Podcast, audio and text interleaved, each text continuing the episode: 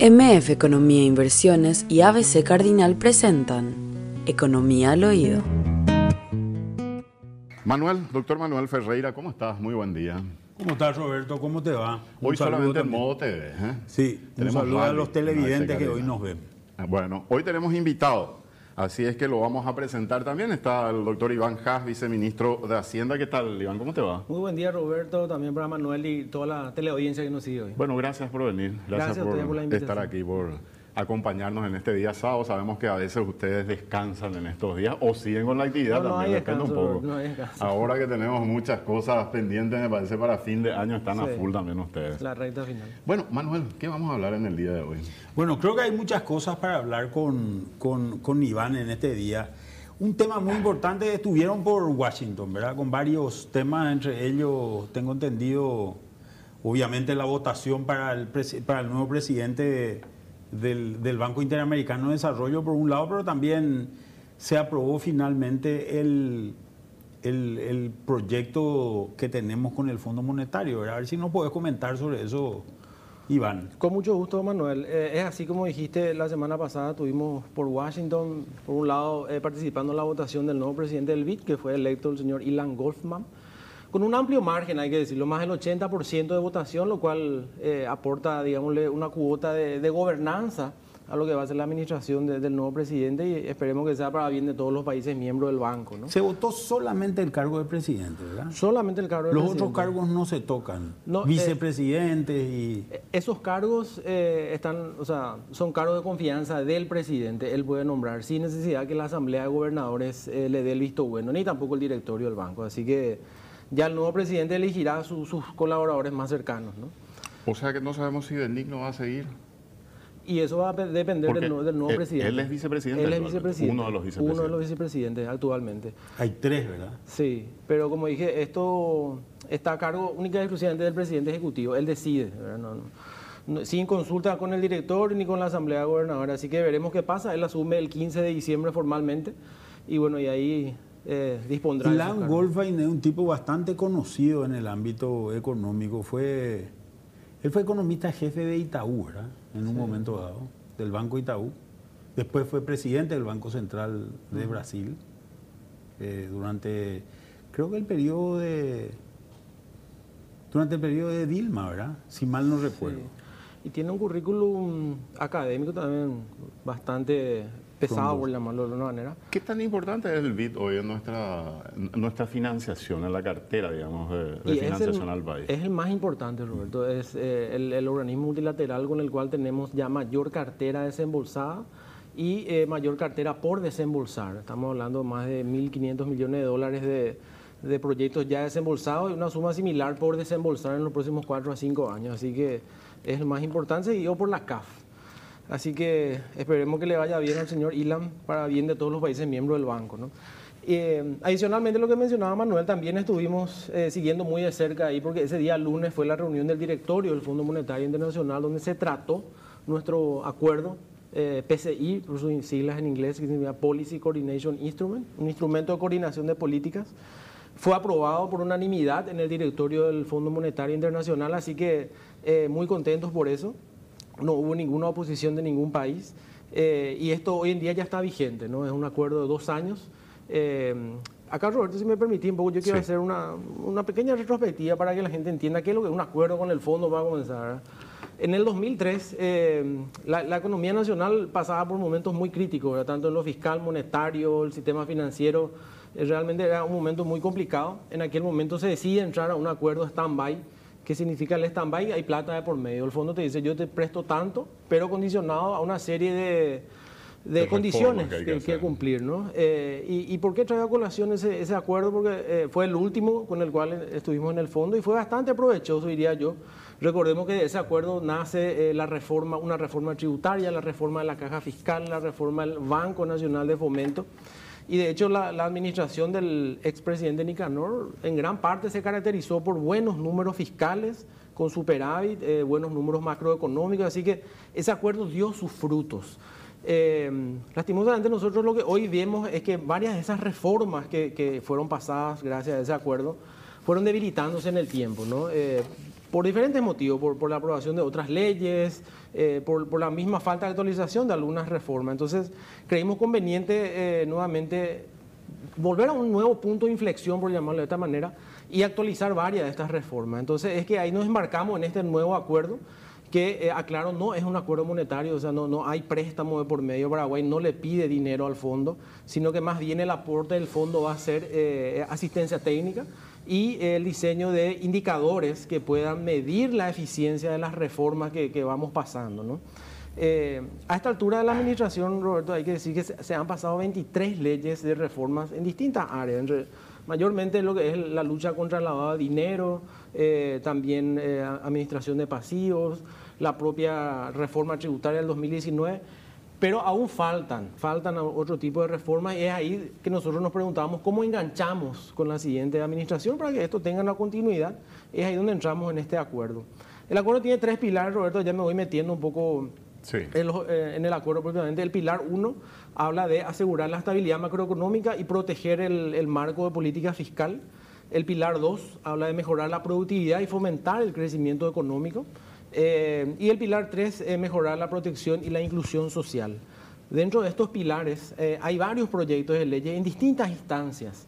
Y lo que hace el, acuerdo básicamente es poner un calendario eh, de compromisos, principalmente para el Poder Ejecutivo, de diseño, elaboración y remisión al Congreso Nacional. Este acuerdo tiene una duración de dos años, como dije. No está escrito en piedra, es decir, que la administración entrante va a poder hacer algunos ajustes si así lo, lo considera. Eh, y, hay un, montón de leyes acá, no sé si Roberto podemos entrar en sí, A mí me gustaría, no sé, Manuel, ¿qué sí, sí, sí, a mí me gusta por partes, porque son tres puntos, dijiste. Son tres pilares, y dentro de cada pilar eh, hay como cuatro o cinco proyectos de leyes. Perfecto, nos gustaría conocer un poco, porque yo hasta ahora no he visto eso, por lo menos en, eh, detalle. Este documento va a ser público la semana que viene, lo publica el propio Fondo Monetario en idioma inglés, y una semana después lo publica en español, así que va a estar a disposición de, de todos. en el pilar 1 tenemos eh, cinco leyes. Eh, voy a ir por las más importantes. ¿no? Por ejemplo, eh, habla de restablecer o volver a enviar al Congreso Nacional la ley de gobierno corporativo. Recordarás, Roberto, en su momento el Ejecutivo envió un, proyecto de ley al Congreso que apuntaba básicamente a mejorar la gobernanza de las empresas públicas. ¿no? lastimosamente, yo creo que hubo como un malentendido o tal vez no, no se supo explicar bien. Eh, entonces esto finalmente se tuvo que volver a retirar. El problema ahí, Roberto, no sé si recordarás, era la creación de los famosos consejos de las empresas públicas. Entonces eso fue el punto de inflexión que no permitió pasar la ley. Pero la ley en sí eh, tiene otros elementos muy ricos, ¿verdad? Eh, la idea es poder rediseñar ese proyecto de ley y volver a enviarlo al Congreso, ¿no? también el, acuerdo establece volver a remitir al, al Congreso Nacional este, la, ley que crea la superintendencia de pensiones, eh, esa ley tan debatida, ¿verdad? Y acá un poco, para explicar un poco en qué consiste eso, Roberto, básicamente eh, sería un, agente supervisor de las cajas fiscales, perdón, las cajas jubilatorias, entre ellos la caja fiscal del país, que hoy en día no existe esa figura, o sea, cada, cada sistema jubilatorio se autorregula. Entonces, eh, eso representa, nosotros siempre dijimos... En otra palabra, cada uno hace con la plata de los jubilados lo que quiere, ¿verdad? Sí es. Eh, ese autorregula suena muy chuchi, pero el problema justamente que tenemos es que no existe ninguna garantía para ningún aportante, a ninguna caja jubilatorio, de que hay alguna entidad por encima que le está mirando y está diciendo, esta plata no me inviertas acá porque esto es demasiado riesgoso. ¿Eso eh, ustedes tienen proyectos ya elaborados o es la idea general y ahora se trabaja? No, ya se rechazó incluso un proyecto, no sé si te acordás. Yo recuerdo, pero no sé si tienen ya un proyecto terminado, digamos, eh, que haya recogido un poco todas las críticas que se hicieron o los temores que existen, etc. Eh, Pregunto eso en, nivel general, ¿verdad? No, solamente de este proyecto específico. todos están en distintos estadios, Roberto. Algunos están muy avanzados, otros están todavía a nivel de idea, ¿verdad? Porque como dije, esto es un acuerdo de dos años, entonces la idea es poder desarrollar en el camino aquellos proyectos que hoy todavía no están. En particular, eh, lo de superintendencia, un proyecto terminado, como dijo Manuel, esto se llegó a presentar en su momento y el Congreso rechazó. El, principal debate, cuestionamiento en aquel momento fue la conformación de, digamos, del, del, comité ¿verdad? Que, iba, que, iba a liderar este, esta superintendencia los regulados querían estar adentro también, ¿verdad? Entonces, e, esa fue la discusión, ¿verdad? ¿Cómo, que, cómo el regulado va a estar en el, Consejo, ¿verdad? Entonces, ahí hay que ver un poco la gobernanza realmente. Yo creo que ese es el principal tema a debatir. Que es parecido al problema que tiene hoy INCOP, ¿verdad? Sí. En, INCOP, eh, los que... los miembros de INCOP o, o los que dirigen INCOP son cooperativistas, ¿verdad? En muchos casos.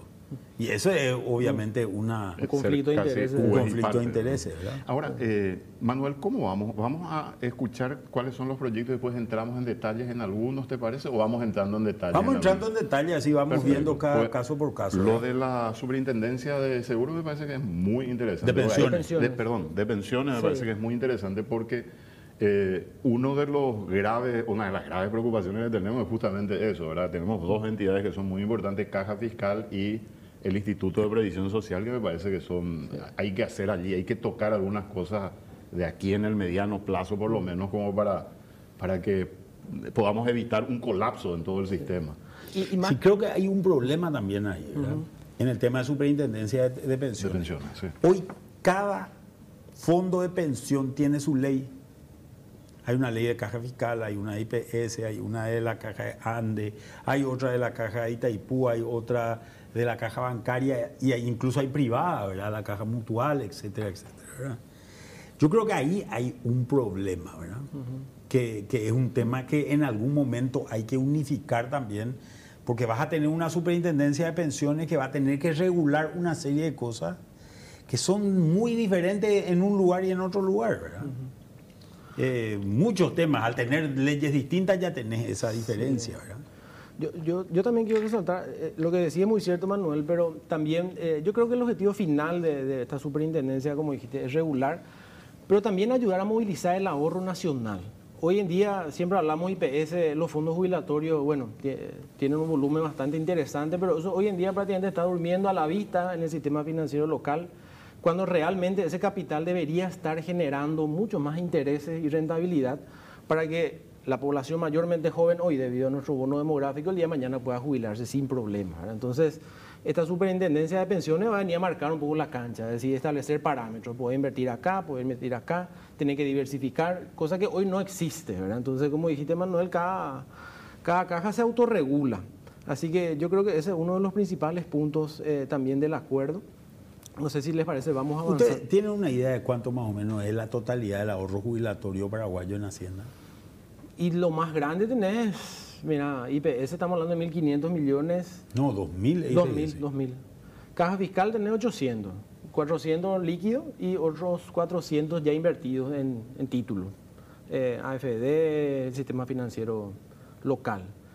Y los más chicos no, no tengo en mente, Manuel, pero esos son los más grandes. Ahí tenés 2.800 millones que se podían estar movilizando de una manera más activa, por llamarlo de una manera. Nosotros desde la caja fiscal eh, lo hacemos, este año ya llevamos dos licitaciones de, recursos eh, y eh, fueron las mejores colocaciones de recursos de la caja fiscal en la historia. Y esto obviamente es producto de la inflación y la elevada tasa de interés, ¿verdad? Pero para la caja fiscal, bienvenido, ¿verdad? Pues son tasas alrededor del 11% a tres años, así que esto va a dejar también una buena rentabilidad para la caja fiscal. ¿verdad? Ahora, ¿la creación de la superintendencia es solamente cómo regular todo el sistema o ya implica tocar algunos sistemas jubilatorios, digamos? No, no, en principio no... no... Es, crear el ente que va a regular solamente. Sí. Es, eso, básicamente. Sí, la idea... O, es establecer también esto que dice Manuel, cómo invertir el dinero y una... Eso sí, crear parámetros de cómo invertir. Por ejemplo, eh, hasta qué nivel de riesgo queremos estar expuestos con los fondos jubilatorios, ¿verdad? Porque, como sabe Roberto, a mayor rentabilidad, mayor riesgo, ¿verdad? Cuando uno quiere invertir capital y menor rentabilidad, menor riesgo. Entonces, la composición correcta eso es lo que te tiene que marcar una superintendencia de pensiones. Pero no implica tocar condiciones de jubilaciones, de pensiones, digamos, dentro de los sistemas. Eh, eso es lo que decía Manuel. Hoy en día cada, cada, prácticamente cada régimen jubilatorio tiene su propia ley.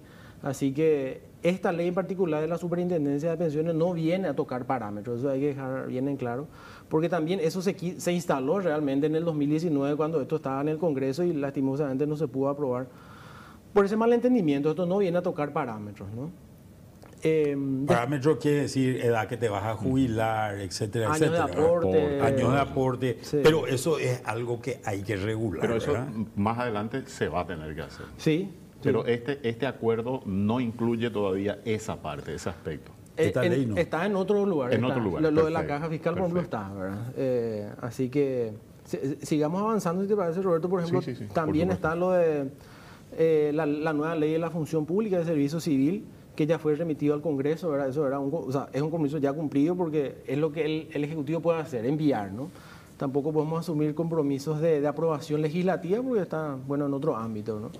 Eh, también un compromiso es ya reglamentar la ley de compras públicas, que, que según estudio dice una vez totalmente implementada esta ley, podría generar ahorros al Estado de alrededor de uno y medio del PIB, así que una vez totalmente eh, establecida. ¿no? Eh, también remitir al Congreso, hablábamos con Manuel antes de entrar al programa. Uno y medio del PIB, perdón, Iván, serían 600, millones, de dólares. sí, un espacio dentro del presupuesto. Perfecto. Por compras más eficientes. ¿no? También eh, está como compromiso. Ya, ya, 600 millones. 600 millones de dólares sería el ahorro en el presupuesto total o solo en la administración central? No, total, total. Total. Total. Eh, esa segregación no tengo en mente, pero gran parte se lleva a la administración central, ¿verdad? Eh, lo cual permitiría, como yo mencionaba también la vez pasada en un, en un evento, permitiría generar un espacio fiscal que podríamos hacer dos cosas. Para invertir ya sea en obras públicas, seguridad social, etcétera, o tal vez inclusive em, apalancar este espacio que generaría esto. ¿Qué significa esto? Poder continuar con este modelo de, obras públicas a través del endeudamiento, podemos encapsular este nuevo espacio, es decir, esto voy a dedicar exclusivamente al pago de intereses, por ejemplo, y con eso poder apalancarte y em, continuar este modelo que hoy en día está prácticamente agotado, ¿verdad? Eh, eso por un lado, también está, está previsto el envío al Congreso de la Ley de Garantías Mobiliarias, esto es ya en el inmediato plazo, de hecho la próxima semana tenemos una reunión de equipo económico donde la idea es ver ya la versión final de esto y remitir al Congreso. Eh, ¿qué, ¿qué, es la Ley de Garantía Mobiliaria? Un poco para explicar a grandes rasgos. Hoy, cuando una persona física o una pequeña empresa va a solicitar un crédito, eh, hipotecario, el banco, principalmente el, activo que acepta como hipoteca es un inmueble, es un terreno, etcétera. Sin embargo, si nosotros miramos estudios de la composición de los activos de una pequeña empresa, solamente el 27% está en inmuebles, inmuebles ya sea terreno o construcción, el resto está en cuentas por cobrar, está en el valor de la marca, está en mobiliarios. Entonces, esta ley lo que va a permitir es crear un inventario de, estos activos que también la empresa va a poder utilizar para poder eh, poner como garantía y obtener un crédito del sistema financiero. Eh, entonces, en última instancia, lo que esto busca es un acceso al crédito más, más, más rápido y, de mayor envergadura. Em, también hay una ley, eso yo te decía en un momento dado, hay una ley que es la ley de factoraje que ya permite hacer alguna de esas, de, esas cosas. Incluso hay una, hay una, este, eh, ¿cómo, decirlo? Un registro de, lo que se, de, lo que puede uno poner ahí. Entonces yo puedo decir, yo puedo poner acá mi teléfono, ¿verdad? Como garantía. No, sé qué me van a dar por este, ¿verdad? Pero, pero puedo poner, puedo poner cosas así, ¿verdad? Puedo inscribir. Eh, en, esa, en esa página web. Es muy chico todavía, ¿verdad? Creo que no tiene, tiene solamente ahí registrado alrededor de mil millones de guaraníes, ¿verdad? O sea, nada todavía, ¿verdad? Comparado con lo que son las hipotecas, ¿verdad? Pero estos son, y ahí hay un tema que hay que hacer una distinción, estos son créditos prendarios, ¿verdad? O hay prendas que se pueden, que se pueden otorgar sobre este tipo de bienes, pero es muy importante que si yo lo que voy a hacer es voy a poner como garantía los muebles de mi, de mi empresa, ¿verdad? Eh, no lo puede hacer dos veces, ¿verdad? Claro. Eh, que es una cuestión importante porque no es un bien registrable y que eso ya ha generado problemas en su momento en, en, condiciones, por eso tampoco los, las entidades financieras no quieren tomar. Nosotros tenemos un doble problema acá, ¿verdad? Un problema por un lado es que las entidades financieras no quieren tomar bienes que no son registrables, ¿verdad? Entonces la silla, la mesa, no es registrable, ¿verdad? Eh, y entonces yo puedo otorgar en garantía varias veces posiblemente el mismo bien y conseguir crédito y estafar, ¿verdad? Con ese, con esa posición. Y el otro problema que tenés es que las hipotecas, que están vinculadas a bienes inmuebles en todos los casos, las hipotecas tienen el serio problema de que no tienen liquidez. Los activos inmobiliarios en Paraguay tienen muy poca liquidez. O sea, eh, ¿por qué motivo, Manuel? Y básicamente porque no hay, un, no hay un mercado secundario y no hay crédito para la vivienda de tamaño razonable, ¿verdad? Entonces, vos tenés una casa, tu casa cuesta 500 millones de guaraníes, ¿verdad? Te vas y le das al banco eso, eso como garantía. El día de mañana no le podés pagar al banco los 500 millones que el banco sale y trata de vender. Nadie, quiere, nadie tiene la plata para comprar. ¿verdad? Nadie tiene la plata para comprar. En general, un bien inmueble en Paraguay tarda en venderse uno o dos años. Usted va a países como Estados Unidos con mucha liquidez. El precio oscilará, pero vos en tres meses te sacas encima una casa, una propiedad, cualquier cosa te sacas encima porque cuando yo me quiero ir a comprar tengo un crédito accesible para irme a comprarte eso, ¿verdad? Esto es y este es un problema mucho más grande y que involucra otro tipo de cosas, donde está muy metido el tema jubilatorio, ¿verdad?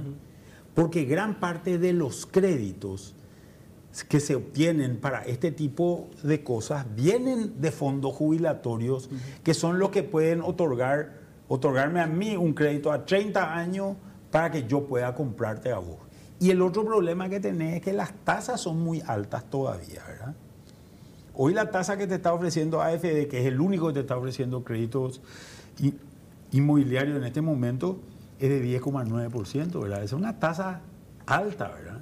Hoy la inflación está alta, pero esa era la misma tasa ya cuando la inflación estaba baja, ¿verdad?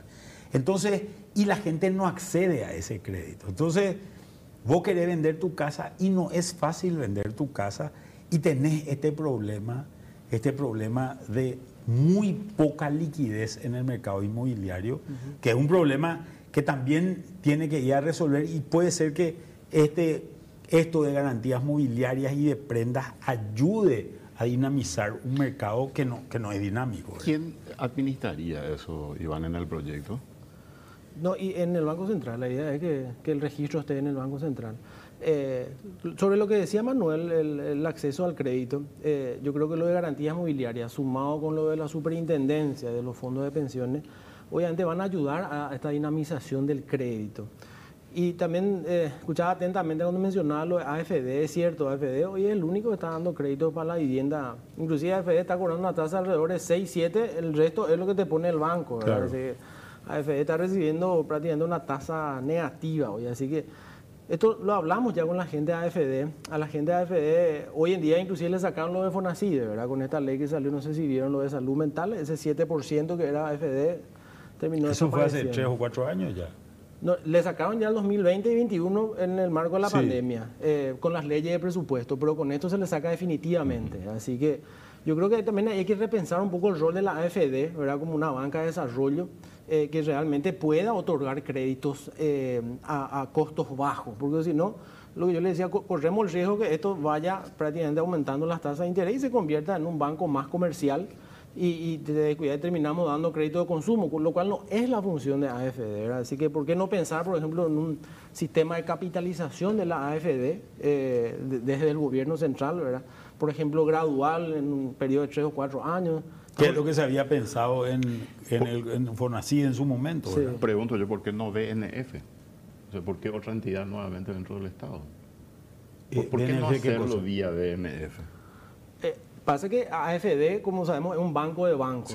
Y BNF es cliente de AFD. O sea, eh, si uno pone, vamos a poner la ficha en AFD, el, efecto, eh, digamos, expansivo es mucho mayor, porque llega a todos los bancos, incluido BNF, ¿verdad? O sea, mantener su rango de banca de segundo piso. Totalmente, ¿verdad? Pero con, un mayor capital y, con un menor costo, ¿verdad? Para que finalmente al usuario final le llegue también a un menor costo, para que realmente cumpla su, su rol de banca de desarrollo. Y, y, todos los países hacen esto, Roberto. Por ejemplo, vos tenés los famosos créditos a la exportación que te da te dan todos los países de Europa. Yo te presto al 1%, te dice. Es un crédito súper subsidiado por parte del gobierno. Entonces, eh, deberíamos ir pensando también en ideas como esa. De hecho, estábamos conversando con la AFD sobre ese tema. Em, después, no sé, continúo con. ¿Volvemos? No sé si. Sí, sí, sí.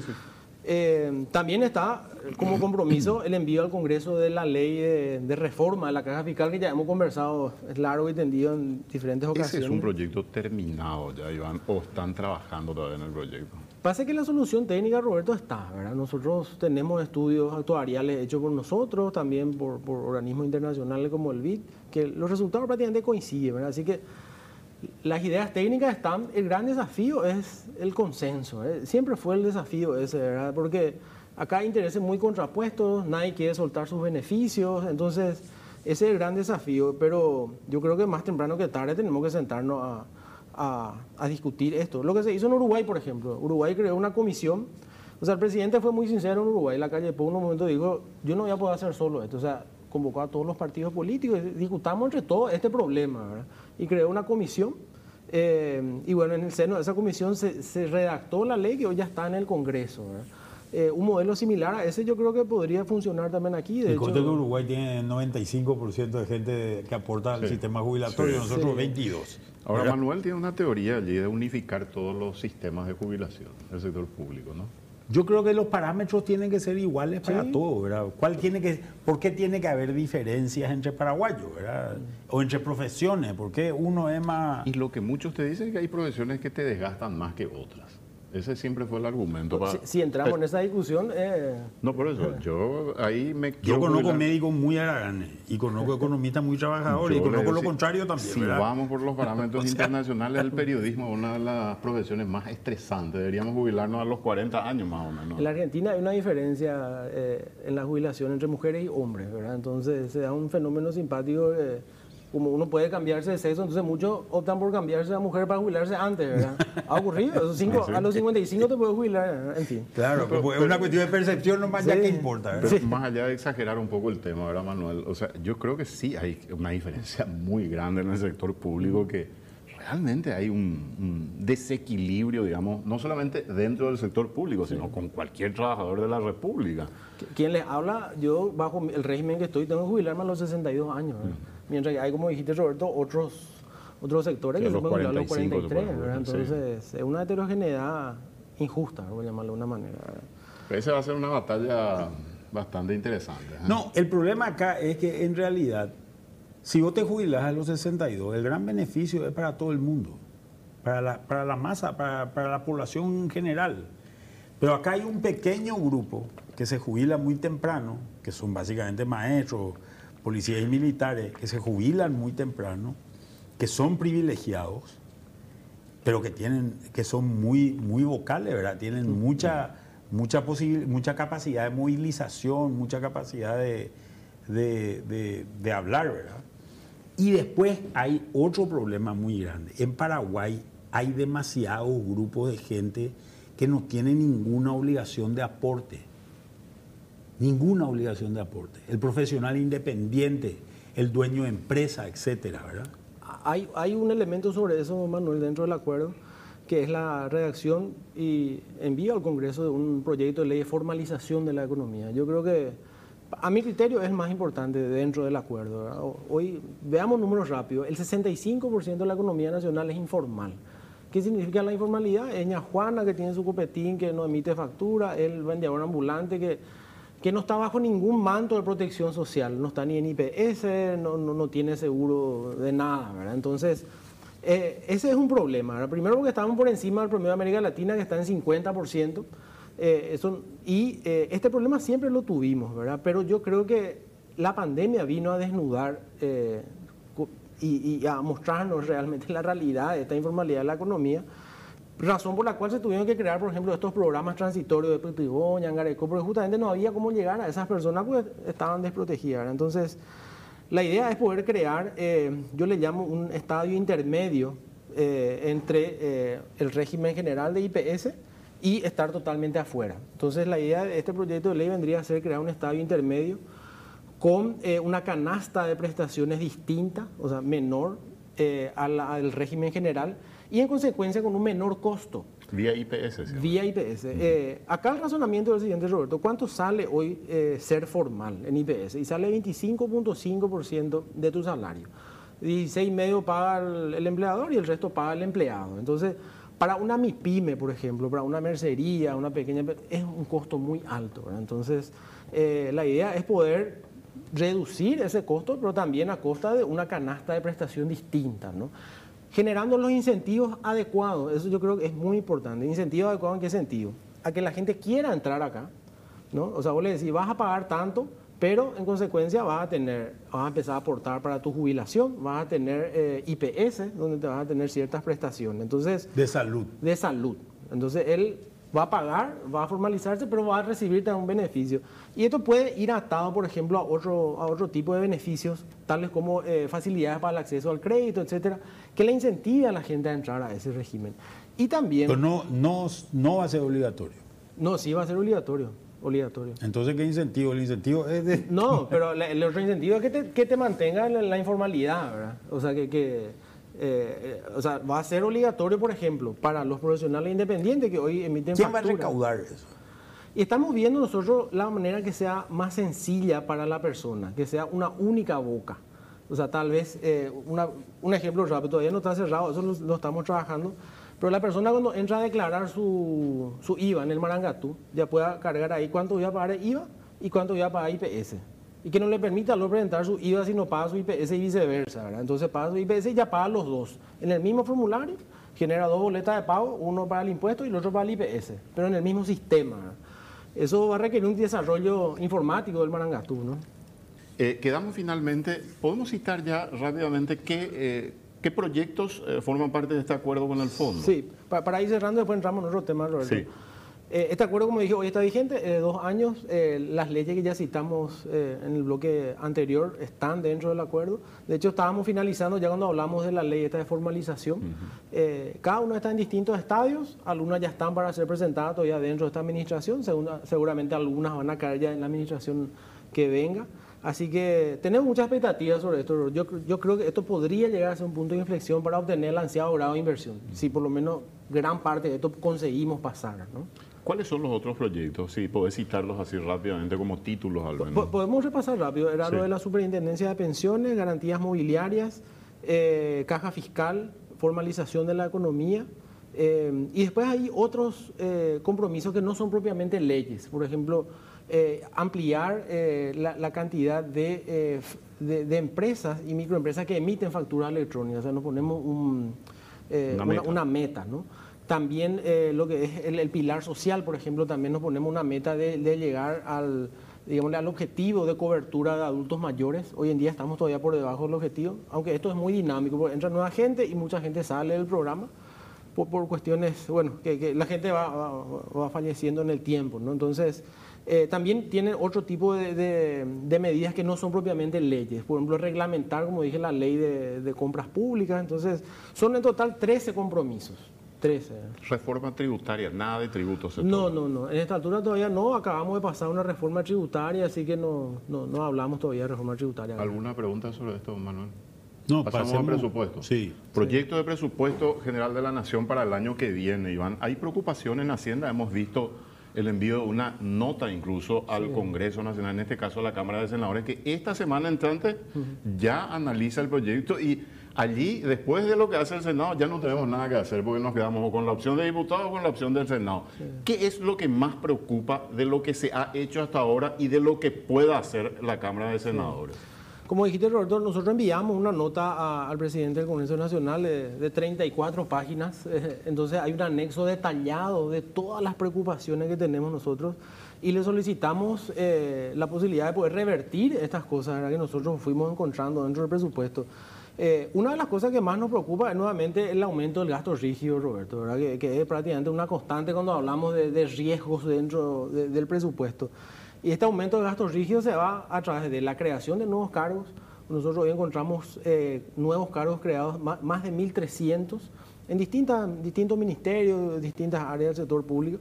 También eh, el aumento de ingresos eh, digámosle, de la estimación de ingresos. Hacienda cuando envía ¿Ingresos impositivos son o, son otros tipos de ingresos? En este caso son eh, aporte de empresas públicas. ¿eh? Por ejemplo, nosotros al enviar el, presupuesto al Congreso decimos, eh, con ATEL el año que viene va a transferir, no sé, por decir un número, 50 mil millones de Hacienda. Lo que hace el Congreso no va a transferir 70 mil, le sumo 20 mil más, ¿verdad? sin ningún tipo de análisis, creemos nosotros, ¿verdad? Entonces, al inflar el ingreso, se puede inflar el gasto, ¿verdad? Entonces, eh, nosotros encontramos ingresos inflados por más de 153 mil millones de guaraníes eh, ya en la versión diputada. Entonces, eh, el pedido también es para poder revertir ese aumento de ingresos. Pues, finalmente lo que hace es crear falsas expectativas en determinados grupos que finalmente no se va a poder cumplir si es que no se recauda lo que, lo que se, aumentó el ingreso. Entonces, y, y, así una serie de cosas también, aumentos salariales generalizados, por ejemplo, Roberto, para determinadas áreas. Entonces, nosotros creemos que eso hoy en día está totalmente... No, mucho de ello disfrazado. Sí. Eh, ¿Por qué disfrazado, Manuel? y porque, por ejemplo, creo que la enfermera le suben el salario, pero entra en vigencia recién en diciembre del 2023. Un monto pequeño. Entonces, vos mirás el presupuesto y parece chico, pero para el año 2024 va a ser enorme el número, ¿verdad? Entonces están haciendo una trampa, ¿verdad? Están haciendo, eh, están camanduleando, ¿verdad? Eh, con estos temas porque están escondiendo gastos. ¿Es en un solo caso o, digamos, esto se da en varias instituciones, Iván? No, en el caso de, enfermeras y personal de blanco, como decía Manuel, se, estipula un aumento, pero ya en el final del año, creo que es el último trimestre. Entonces, como dice Manuel, vos mirás el número y es poco, ¿verdad? Pero en realidad en el año 2024, cuando impacte plenamente, tenés que multiplicar por cuatro ese número, porque son los cuatro trimestres. Entonces, por cuatro más el aguinaldo. Más el aguinaldo. ¿verdad? Eh, y, eso que hoy, por ejemplo, la carrera de eh, la enfermería ya tiene su carrera, ¿verdad? que también fue una ley aprobada. Entonces, lo que nosotros le decimos al Congreso, esta ley está aprobada, hay recursos dentro del presupuesto para implementar esta carrera de enfermería. O sea, no hace falta que se la aumente discrecionalmente a todos, sino que ya están establecidas las reglas para los concursos y demás. Eh, y así una serie de aumentos ¿verdad? que nosotros creemos que es bastante preocupante porque si bien eh, como mencionábamos, va, a pegar recién al año que viene, al final. 2024 eh, va a tener un pleno impacto y, pone en riesgo la convergencia fiscal, que es lo que nosotros decimos que volver al déficit del 1,5, que lo estamos eh, consiguiendo hasta ahora. El año pasado tuvimos un déficit de 3,7, este año la idea es cerrar en 3, el año que viene 2,3 y volver al 1,5 en el 2024. ¿verdad? Pero con este escenario se complica eh, eh, eh, ese sendero. ¿Hay recortes de gastos de capital, inversiones que se están haciendo, Iván? Y lo, que hace el Congreso, Roberto, es lo siguiente. Nosotros, o sea, ellos respetan el, tope del déficit, ¿verdad? Pero por un lado te inflan los ingresos y te inflan los gastos. Y por otro lado también lo que ya hizo la bicameral, ellos crean un fondo, ¿no? Entonces sacan poquitito acá, poquitito allá, entre ellos gastos de capital, ¿verdad? crean un fondo y de ese fondo empiezan a eh, asignar a, a, lo que ellos, eh, a su criterio, eh, les parece que está bien. ¿no? y eso obviamente es como desvestir, un santo para vestir otro, ¿no? Porque si vos acá a otro lado le dejaste sin recursos a otros sectores. Yo creo que es más grave porque lo estás cargando de gasto, gasto fijo, gasto rígido, que tenés que pagar sí o sí, ¿verdad? Porque, o sea, vas a dejar de hacer cualquier otra cosa para pagar lo que corresponde a, salario o a jubilaciones, ¿no? Sí. sí, o vamos a llegar a un momento donde vamos a tener un desastre similar al que teníamos, por ejemplo, en el 2002, ¿verdad? Donde los salarios se pagaban dos meses atrasados. Un mes y medio de retraso, creo que se llegó a tener en algún momento. Sí. Ahora, el, yo me estaba preguntando, preocupa tanto la, deuda que tiene el Estado. Hoy hablamos, estamos leyendo tema MOPC, por ejemplo, deuda con los bancos, 300, no sé cuántos millones de dólares, deuda del IPS con sus proveedores, sé, 300, 400 millones de dólares. O sea, eh, ¿cómo se soluciona eso, Iván? Porque uno se pregunta, eh, IPS, ¿por qué tiene deudas de con proveedoras de medicamentos de insumos. No se presupuestó, se comprometió más de lo que se presupuestó. ¿Cuál es el problema realmente? Y lo del MOPC, ¿por qué esa deuda? Lo, lo, del IPS no, no, quisiera entrar en detalle, pero lo del MOPC sí, sí conozco, Roberto. Y eh, ahí lo que podemos, primero que nada, antes de entrarnos en el problema, hay que ver por qué surge este problema, la, la causa. 2021 y 2022 el presupuesto tiene una particularidad, los dos años, ¿verdad? Que el Congreso no aprueba la totalidad de los ingresos. Por técnica contable, vos cuando envías un presupuesto, ingresos tiene que ser igual a gastos. El Congreso aprobó el 100% del gasto, pero te dice, estos 20 ingresos no te voy a aprobar todavía. Veníamos a hablar en el año, te dice, durante el año. Eso ocurrió el año pasado y también este año. Entonces, de manera individual te trata ese ingreso. ¿Qué, ¿Qué, generó este fenómeno? Retrasos en los pagos. El año pasado recién se aprobaron unos créditos allá por el mes de noviembre, si mal no recuerdo, diciembre incluso, y ahí se pudo saldar gran parte, ya no todo porque ya era final de año. Este año ocurrió lo mismo, eh, Hacienda puso a consideración del Congreso ya en abril eh, estos créditos. Bueno, de hecho lo había puesto en la ley inicial, en la, propuesta del presupuesto 2022, pero el Congreso decidió no aprobar eso, por eso lo volvimos a enviar en abril. Recién se aprueba en septiembre, entonces eh, de ahí también nace este retraso. La idea, Roberto, es, es pagar lo que el espacio fiscal así lo permita. Ya en octubre se han pagado más de 70 millones de dólares a las empresas vialeras. Eh, la idea es pagar un monto similar eh, este mes de noviembre y después en diciembre ya ver lo que el espacio fiscal así permita. ¿no? Eh, nosotros tenemos como, bueno, como sabes, un espacio Pero ¿Cómo surge la deuda? La deuda surge porque se ejecuta un presupuesto que no tiene aprobación de Hacienda, ¿verdad? Al final. No, realmente, Manuel, hay varios motivos por cuál surge esta deuda. En el 2021, por ejemplo, a MPC al inicio del año se le había prometido yo te a dar 300 millones de dólares para ejecutar de deuda. Finalmente, en el marco de la pandemia y que había que destinar más recursos a salud, se le saca la mitad. Se le da 150, se le da a salud y a, obra pública la mitad. Y bueno, y ahí ya, ya empieza el descalce, Entonces eh, empieza este tema de la cesión de deuda con, con el sistema financiero que es una figura legal permitida en la 2051, una herramienta financiera. Eh, nosotros ahí también estamos trabajando en un proyecto de decreto eh, que la idea es reglamentar esa herramienta financiera de tal manera que Hacienda esté en el medio, que te permita usar la herramienta. Pero lo mismo pasa con, lo mismo pasa con medicamentos en el Ministerio de Salud muchas veces. Que también esto pasó dos o tres veces, ya pasó, no en este gobierno eh, solamente, sino viene pasando en gobiernos anteriores. Y ese problema se pudo subsanar así, Manuel, cuando Hacienda entró en el medio, ¿verdad? Porque ahí lo que nosotros queremos ser cautos también, Roberto, con los números, ¿verdad? Porque de repente uno dice es 300, es 400. En algún momento la deuda con las farmacéuticas también se hablaba de 300 millones de dólares después de una auditoría al Poder Ejecutivo, terminó siendo 80. MF Economía e Inversiones, ideas globales para necesidades locales. Visítanos en www.mf.com.py.